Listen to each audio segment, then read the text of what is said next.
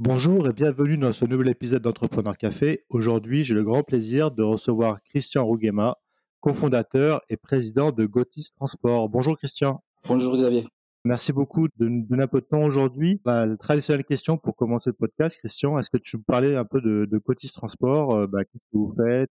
Oui, euh, en fait, Gotis Transport est une société de transport euh, de VTC basée au Rwanda. Je l'ai monté avec mon frère en 2019. Et en fait, aujourd'hui, on travaille avec des entreprises locales. C'est-à-dire que, comme je vous disais, c'est avec, avec chauffeurs. En fait, on les accompagne sur le terrain quand ils vont dans leur mission. Donc ça, c'est une première clientèle qu'on a.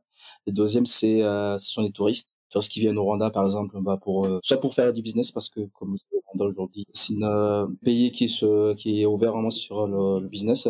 Et après, euh, pour les touristes qui souhaitent visiter au pays, j'entends par là qui souhaitent aller dans les parcs, par exemple, on peut les transporter également. L'entreprise est située à Kigali. Hein. Tout à fait, à Kigali au Rwanda. Du coup, Christian, la question que je pense que tout le monde se pose, c'est bah, pourquoi avoir créé cette société de transport au, au Rwanda? Est-ce que toi-même tu es rwandais? Enfin, Explique-nous un peu ton parcours, qu'est-ce qui t'a amené à créer euh, Gotis Transport en 2019 Je suis né au Rwanda en fait, j'ai grandi au Rwanda jusqu'à mes 13 ans. Je suis arrivé en France en 2002, j'ai fait bah, un parcours classique, hein, donc euh, les études supérieures, et après j'ai travaillé dans le milieu bancaire pendant 7-8 ans. Et après, euh, c'est en retournant au Rwanda de temps en temps avec des amis, je me suis rendu compte que c'est un pays qui est très ouvert sur euh, le, sur le business. Et j'ai remarqué qu'il y avait des euh, vraiment une demande à un véhicule. Et je me suis dit pourquoi pas se lancer, euh, étant donné que je parle même la langue. Aujourd'hui, je suis franco-rwandais, donc je trouvais que c'était une, euh, une, belle opportunité pour moi de, lancer une euh, société là-bas. Quelles sont les langues officielles au Rwanda? Parce que je suppose que tout le monde ne le sait pas. Alors au Rwanda, il y a trois langues officielles. Hein, donc il y a le Kinyarwanda qui est parlé, euh, on va dire, par, par, tous les Rwandais, c'est la langue principale. Et après, il y a aujourd'hui, c'est l'anglais et le français. Est-ce qu'il y a une raison particulière qui a fait que tu es, venu en France euh, à 13 ans euh, Est-ce que c'était pour des raisons familiales? Est-ce que c'était pour raisons économiques? Quel était l'accueil et comment est-ce que tu t'es adapté rapidement ou est-ce qu'il y a eu un peu un choc, on va dire, culturel au début? Alors, oui, donc comme je disais tout à l'heure, j'étais adopté avec mon frère. Hein, on était tous les deux en 2002. Et en fait, c'est ma tante qui a rencontré son mari, donc c'est mon trop père adoptif en fait. Il avait eu des missions au Rwanda et après ils se sont. Ils sont installés en France et c'est dans ce cadre en fait que ma tante nous a fait venir parce qu'ici il y a, je pense qu'il y a plus de possibilités, du moins à l'époque. Donc c'est pour ça qu'on était adopté. Et effectivement, avec les études, ici, il y a plus de possibilités, donc c'est pour ça qu'on a été adopté. Mais euh, je dirais que c'était une, une adoption classique. Hein. Je dirais pas que c'est des raisons économiques ou pas. Enfin, en tout cas, on est venu euh, comme ça. Euh, après, on est arrivé dans une famille, je dirais, typiquement française, on va dire, hein. mixte, on va dire. Mais je suis arrivé, j'étais en sixième, mon petit frère, il était en CE1. Voilà, l'adoption était assez rapide. Au bout d'un an, on parlait très très bien français. Donc j'ai eu vraiment aucun problème à, à m'adapter à la culture française. D'accord, donc l'adaptation s'est faite, on va dire, naturellement. Euh...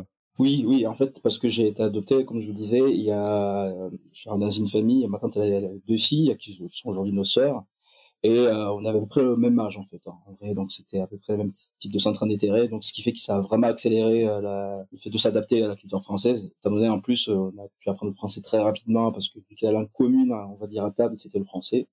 Donc ça, a été plus très rapide. Quoi.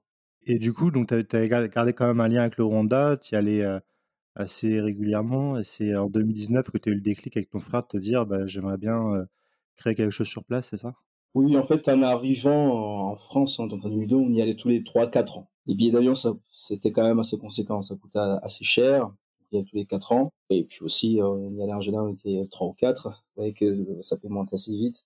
Mais après, en fait, ça fait petit à petit. C'est quand j'ai commencé à travailler, j'ai eu des, euh, j'étais vraiment avec des amis français qui, euh, des amis français, c'est des amis, on va dire, qui m'ont dit tiens, ce serait intéressant qu'on aille visiter ton pays, euh, parce que tu, c'est vrai que on entend parler, mais je pense que ça peut être intéressant, étant donné que c'était même euh, une première fois pour eux d'aller en Afrique noire. Du coup, euh, je me suis dit bah pourquoi pas? Et donc c'est en 2016, là on est parti. On était à peu près 5-6. Donc là, euh, je veux dire que moi aussi ça a été un choc en fait parce que c'est vraiment de voir le pays, mais avec les yeux d'un adulte, hein, parce qu'à l'avant j'y allais, euh, j'étais toujours jeune étudiant et là je vais commencer déjà à travailler donc être très responsable. Et avec mes, mes amis en fait c'était oui ça a été une, une redécouverte je dirais. Et même eux aussi me disent tiens ça a été vraiment un pays qui a l'air de bien avancer qui est tourné vers l'avenir. Donc c'était en 2016 après en 2017 il y a d'autres amis qui m'ont dit tiens on peut peut-être y aller aussi. Je dis ok pas de problème. Et en fait c'est une deuxième fois je me suis commencé à me rendre compte qu'effectivement qu'il y avait quand même des opportunités de business. Je me suis dit ouais, voilà pourquoi pas le transport? Pourquoi le transport? Parce que j'adore voyager. Je pense que le transport, c'est l'occasion, par exemple, des personnes qui viennent de l'étranger, qui visitent le Rwanda, je voulais vraiment qu'ils aient des véhicules euh, pour les amener, des chauffeurs qui sont formés, voilà. Bon, là, on rentre un peu plus les détails, mais c'était ça l'idée derrière. C'est l'idée de donner euh, une personne qui vient de faire X heures de voyage, qui arrive là-bas, qui, arrive, qui doit arriver dans de bonnes conditions, qui puisse découvrir le pays dans de très bonnes conditions. Et je me suis dit que le transport, c'était euh, quelque chose qui m'attirait beaucoup. Et du coup, heu, une fois que tu as eu l'idée, est-ce que ça a été facile à mettre en place avec ton frère de créer la structure au Rwanda? Heu, ça, c'est la première question. Est-ce qu'il faut être obligatoirement rwandais pour créer une société au Rwanda? Ou est-ce que, heu, si je suis français, je peux aussi créer une société sans problème là-bas? Quel est le climat un peu de là-bas au niveau des affaires, pour créer des sociétés? Est-ce que ça a été facile, compliqué? Surtout à distance, j'imagine? Bah, en fait, effectivement, Xavier, on gère la société à distance, hein, parce que, vie est basée vraiment sur Paris, mais avec beaucoup d'allers-retours. Alors, la société, on l'a montée en 2019, mais c'était pas du tout difficile, à vrai dire. Déjà, on l'a montée en ligne, en fait. Il y a une plateforme de Rwanda Development Board qui permet de créer la société en moins de 24 heures. C'est-à-dire, concrètement, euh, tu te connectes, tu crées tes accès, tu décris ce que tu veux faire, et après, en fait, il y a une, euh, licence qui t'est délivrée de façon électronique à 24 heures. Donc, à partir de là, tu peux commencer vraiment tes démarches, donc à acheter tes véhicules, tu es déjà enregistré, en fait, euh, auprès des impôts. Donc c'est vraiment un système, je trouve, qui était intégré, connecté. Donc il n'y a pas besoin d'aller faire des démarches euh, à droite à gauche. C'est vraiment très centralisé. Voilà, donc ça c'est facile. Et sinon, pour répondre à la deuxième question, n'importe qui peut faire du business. Donc il n'y a pas besoin d'avoir un associé rwandais, par exemple. Donc toi, même en étant français et tout, tu peux aller euh, ouvrir ta boîte. Il n'y a vraiment pas de souci là-dessus. Il n'y a pas le côté où il faut s'associer avec un local ou qui doit tenir des parts dans cette société. Pas du tout. Et du coup, donc je suppose que vous avez avec ton frère, vous avez mis un peu d'argent au départ pour acheter les véhicules et cetera, c'est ça? Oui, tout à fait. C'était des fonds propres au départ et en fait, la régulation, il exigeait un certain nombre de véhicules, hein, pris une quinzaine, heu, mais à l'époque, bon, déjà, on était la première fois qu'on entreprenait, donc heu, on pouvait pas les demander, heu, des emprunts à la banque. Bah, surtout en France, en fait, là-bas, on savait pas trop comment ça se passait et l'idée, c'était de commencer avec, heu une quinzaine de véhicules et après de commencer à les remplacer petit à petit. Mais voilà, sinon c'est nos fonds propres qu'on a mis au départ. Et comment vous avez fait pour, pour euh, trouver vos premiers clients euh, et embaucher des- du personnel? C'était simple aussi? Pour euh, trouver les premiers clients, oui, parce qu'il y a, enfin, c'est jamais simple de trouver ses clients. Je dis ça, on en a trouvé, mais les premiers clients, en fait, il y a une plateforme où, euh, qui s'appelle Umutio, et c'est là où sont déposés les appels d'offres gouvernementales. Il y a aussi un autre site euh, qui s'appelle Jobs Rwanda et c'est là en fait où les sociétés, ça peut être des ONG, des, sociétés locales, où en fait ils te disent, ils te décrivent euh, ce qu'ils souhaitent comme euh, type de véhicule et ce qu'ils exigent aussi en matière de, bah, de documents. Donc j'entends par là, il faut que au niveau des impôts tout soit nickel, qu'il y ait des cotisations sociales. Quand tout ça est bien réuni, tu fais, tu déposes ta candidature et après euh, voilà, c'est comme ça que tu trouves des clients. Et comme je le disais quand même, il y a le transport très régulé. Donc n'est pas n'importe qui ne peut euh, ne peut postuler. Donc il faut déjà donc avoir un certificat d'immatriculation. Il faut que tu aies la licence de transport. C'est une licence en fait qui dure deux ans et c'est vraiment la régulation qui le délivre. Et quand tu es sur la route, il y a il y a des contrôles assez stricts. Et même pour déposer, comme je le disais sur les appels d'offres là, donc il faut avoir tous ces tous ces papiers là. Sinon, ce n'est pas possible. Donc c'est pour ça, c'est comme ça qu'on a pu trouver nos premiers clients au départ. Et pour l'embauche, vous avez pu embaucher facilement aussi? Facilement, je dirais pas. En fait, en, tout cas, trouver les bonnes personnes, ça va prendre du temps, comme partout. Euh, en fait, il y a une plateforme qui s'appelle Jobs in Rwanda où tu déposes ton offre d'emploi. Il y a des candidats qui, qui déposent leur CV et puis c'est des entretiens classiques en fait. Hein, où tu aurais la compétence de la personne, où tu aurais peut-être aussi le potentiel de la personne. Et du coup, en fonction, bah, tu, tu décides de, de, prendre la personne ou pas. Mais la plupart des, enfin, je veux dire, tout le monde en fait a déposé euh, ses CV, donc on a, on a dû choisir. Et donc de, depuis 2019, euh, comment fonctionne le, le business? Est-ce que ça se développe? Est-ce que vous êtes euh, plutôt satisfait, ton, ton, frère et toi, de comment ça se déroule? Alors pour l'instant, on est toujours euh, à distance, c'est un peu complexe. Hein. donc il y a beaucoup de choses qui rentrent en compte. Mais aujourd'hui, je veux dire que l'évolution est positive. Parce que déjà, on a commencé quand même, pendant le Covid, tout était vraiment arrêté. Donc on a ouvert la société en 2019, 2020, mois de mars, c'était fermé pendant à peu près deux ans. Donc là, c'était vraiment une période assez, euh, assez difficile. Bah, déjà parce que nouveau sur le marché, il faut trouver des clients. C'est la possibilité de même aller les convaincre parce que tout le monde était en lockdown. Mais depuis l'ouverture, depuis la réouverture depuis l'année dernière, là, oui, là, on voit quand même des choses qui sont positives sur l'évolution. Euh, puis en plus, euh, nous, notre clientèle, en fait, vu qu'on a grandi en Europe, c'est la clientèle qu'on, dire, qu'on comprend le mieux les besoins. Et du coup là, il commence à y avoir de nouveau des conférences, des touristes qui continuent à revenir. Donc là, l'activité euh, va plutôt dans, un très bon sens. Et du coup, Christian, bon, on va pas le cacher, on se connaît très bien, on est amis. Hein, donc je suis parti avec toi au Rwanda en juillet. Et j'ai été euh, vraiment euh, agréablement, très agréablement surpris par le, bah, par le Rwanda, la beauté des paysages, les infrastructures. j'ai eu l'occasion de faire d'autres pays d'Afrique et pour moi, c'est à ce jour, le Rwanda, c'est le pays qui m'a le plus impressionné en termes d'infrastructure, que ce soit routière, etc. Et souvent, quand j'en parle avec des amis en France ou, ailleurs d'ailleurs, la première question qu'ils me posent, bah, c'est par rapport évidemment à ce qui s'est passé, le génocide. Et ils me posent tous la même question. Ils me disent mais comment les gens ils cohabitent ensemble là-bas? Je leur, je leur dis à chaque fois, bah, de moi de ce que j'ai vu, c'est que ça se passe plutôt bien. Alors que forcément entre les familles, dans les familles ça doit s'en parler, mais en dehors j'ai l'impression que tout le monde tire dans le même sens pour développer le pays. Quel est un peu ton avis là-dessus, toi bah, qui, qui viens de là-bas et qui, a vécu cette période terrible? Tu fais bien de le dire. En fait, en plus, plus que moi aussi j'ai été impacté par le génocide, évidemment. Mais aujourd'hui, à vrai dire, ce que je vois, en tout cas quand je vais là-bas, c'est que euh, le gouvernement, je veux dire, le pouvoir en place aujourd'hui, ils veulent vraiment faire table rase du passé et se tourner vers l'avenir. J'entends par là que effectivement ça, aurait pu devenir un, pays failli en fait, parce que le génocide a vraiment impacté tout le monde euh, même ceux qui ont commis le génocide, je pense en fait il y a personne qui a gagné là-dedans en fait, à vrai dire. Donc c'est, euh, je pense c'est c'est grâce, je pense au président quand même, il faut le dire, euh, qui a une vision assez extraordinaire où, où, il a mis en place des mécanismes qui font que euh, voilà, il faut se tourner vers l'avant. Un pays doit avancer, quelle que soit l'histoire qui soit arrivée. Voilà, donc c'est vraiment se tourner vers l'avenir. Et ça, de toute façon, c'est visible partout. Hein. En fait, même peut-être parce tu parles très bien du Rwanda, mais en tout cas, quand tu vois, c'est même, c'est vraiment des messages qui sont véhiculés où il faut, on sommes tous des Rwandais, il faut aller vers l'avant, il faut faire un notre pays. Et aussi, euh, c'est visible, euh, c'est tangible, parce que, par exemple, aujourd'hui, le Rwanda, en cas, je pense c'est le pays le moins sûr au monde aujourd'hui, ça fait partie, vraiment, je pense, des, des dix premiers, où euh, tu peux te, te balader n'importe où, que ce soit de jour ou de nuit, il y a personne qui va t'embêter. Donc ça, ce sont des choses qui sont visibles. Et ça, c'est indéniable aujourd'hui. Et entre les personnes, je pense, peut-être que c'était pas très compris au départ, euh, parce que oui, effectivement, il y a le sentiment qui rentre en compte. Mais aujourd'hui, même les personnes qui étaient réticentes, je, enfin qui étaient réticentes, pardon, parce qu'aujourd'hui, il y a quand même, il y a des, des qui ont été franchis.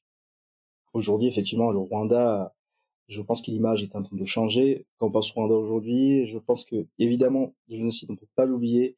Aujourd'hui, quand je passe au Rwanda aujourd'hui, c'est, en tout cas, ce que je commence à voir autour de moi, c'est les gens qui disent, ah, bah, le Rwanda, ah, bah oui, bah, c'est très propre, ah, bah, le Rwanda, bah, on peut visiter, on peut y aller sécuriser. Bah, le Rwanda, bah, on peut aller en vacances là-bas. On peut y aller en famille. Voilà. Et aussi, le Rwanda, bah, toi qui es supporter du PSG, aussi, c'est vraiment se faire connaître, euh, partout dans le monde. Donc, c'est vraiment changer cette image-là. Et je pense que même les Rwandais aujourd'hui, ils se rendent compte que aujourd'hui, bah, oui, c'était la bonne chose à faire, à dire. Ouais, non, mais je trouve ça, ça hyper intéressant et je pense qu'il y a beaucoup de gens qui ont du mal à voir à quel point le pays s'est redressé et à quel point euh, il s'est développé. C'est assez impressionnant à voir. J'encourage tout le monde à y aller. C'est un très beau pays en plus. Et je me posais la question justement par rapport à toi, ton, ton business, euh, en termes de clientèle. Est-ce que c'est majoritairement des ONG Parce que tu disais que tu avais un peu des ONG, un peu du gouvernemental, un peu des touristes. C'est quoi un peu la répartition et est-ce que tu as pu voir depuis 2019 la part des touristes augmenter ou pas? Oui, aujourd'hui, clairement, on travaille plus avec des touristes, soit des touristes qui, qui bookent directement chez nous. Euh, ensuite, on travaille aussi avec les agences de voyage. Donc aujourd'hui, je dirais c'est euh, je dirais c'est plus du 60, 70% tourisme et puis 30% bac local en fait aujourd'hui. Pourquoi? Parce qu'aussi on a on est rentré dans un une organisation de transporteurs qui s'appelle Global Passenger Network en fait, on a accès à pas mal de salons ici en Europe. du coup, ça permet de toucher cette euh, clientèle en fait.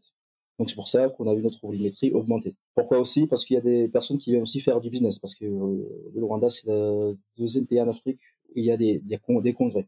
Par exemple, cette année, euh, début d'année, on a transporté des membres de la FIFA sur l'Amérique du Sud. Et aussi, on a de plus en plus de personnes qui viennent euh, sur une semaine parce qu'il y a un congrès qui est le Convention Center. Après, ils y retournent.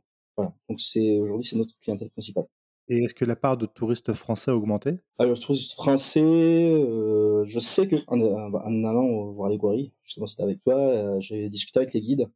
Ils m'ont dit que oui, ça devait même quasiment les premiers en fait, les, touristes, euh, disons francophones hein, de façon générale. Bah, ensuite, c'est, bah, de façon, c'est suite à la visite, à la campagne de visite Rwanda, je pense qu'il y a de plus en plus de personnes qui viennent au Rwanda. Et aussi parce qu'aujourd'hui, le Rwanda, c'est quand même très bien connecté, hein, c'est très bien desservi. Il y a à peu près, je pense qu'il doit y avoir deux, trois vols par jour qui partent d'Europe vers le Rwanda. Que ce soit avec Air France KLM, euh, ou Turkish, même Qatar, oui, ils y vont, en fait. Et aujourd'hui, il y a une Idiat entre euh, Kigali et Rwanda, Rwanda qui a ouvert euh, au mois de juin. Donc oui, la volumétrie, elle a augmenté de façon significative. Ce qu'il faut peut-être préciser, pour ceux qui ne le savent pas, euh, c'est que le Rwanda était une colonie belge, et pas française. Oui, c'était une colonie euh, allemande au départ, ensuite belge, et après il y a un rapprochement avec la France euh, voilà, dans les années 80. Et, et, aussi, ce que je voulais dire aussi, c'est parce que bah, il y a une histoire complexe entre la France et le Rwanda, mais mais depuis que le président Macron il est parti, je pense il y a, je pense c'est 2020, a fait aussi la différence parce qu'il y a de plus en plus d'entreprises françaises qui sont installées au Rwanda. Donc oui. Les entreprises françaises, faites voir que c'est un un pays stable où il y a aussi beaucoup de compétences en termes d'éducation. Il y a des gens qui sont très bien formés, surtout au niveau tech. Oui, c'est ça. Euh, au niveau technique, euh, c'est très orienté IT. Pour le coup, euh, il y a beaucoup. par exemple, il y a un centre qui s'appelle Norscan, où c'est vraiment qui est pour les startups en fait. et là, les Rwandais sont vraiment dans l'IT. Ils sont donc c'est un secteur qui est porteur où les applications se développent tous les jours. Et du coup, euh, Christian, pour, pour ta boîte, comment tu vois l'avenir euh, Comment tu vois les perspectives de développement quelles, sont tes ambitions pour euh, Transport Alors, les ambitions de demain, ce sera d'avoir une, offre globale. Hein. J'entends par là, c'est avoir vraiment des véhicules qui sont pour, pour les personnes qui viennent pour le business, d'autres pour les touristes, j'entends parler des véhicules qui vont dans des parcs, et après, pourquoi pas ouvrir des agences dans la région, parce que Rwanda fait partie de East African Community, du il y a la possibilité de de faire une offre globale, par exemple, par rapport à la Tanzanie au Rwanda. Une personne qui arrive par la Tanzanie, qui fait des, euh, fait des parcs et qui finit au Rwanda par les gorilles. Donc, euh, l'idée, ça serait d'ouvrir des agences dans les pays limitrophes, C'est super. Euh, j'incite tout le monde à aller au Rwanda et du coup, bah, à utiliser les services de Gotis Transport pour y aller, pour visiter ce, ce, magnifique pays. Merci Christian pour, pour cet échange. Et puis on te souhaite tout le succès du monde avec Gotis Transport. Merci beaucoup Xavier, merci beaucoup de m'avoir invité. Euh, c'était un plaisir d'être dans ce podcast.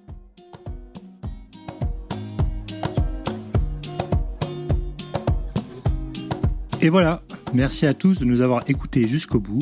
J'ai été ravi de vous faire partager ce moment avec cet entrepreneur très inspirant. N'hésitez pas à nous soutenir et laisser vos commentaires sur nos réseaux sociaux LinkedIn, Twitter et Instagram, ou bien encore nous laisser 5 étoiles et un avis sur Apple Podcast.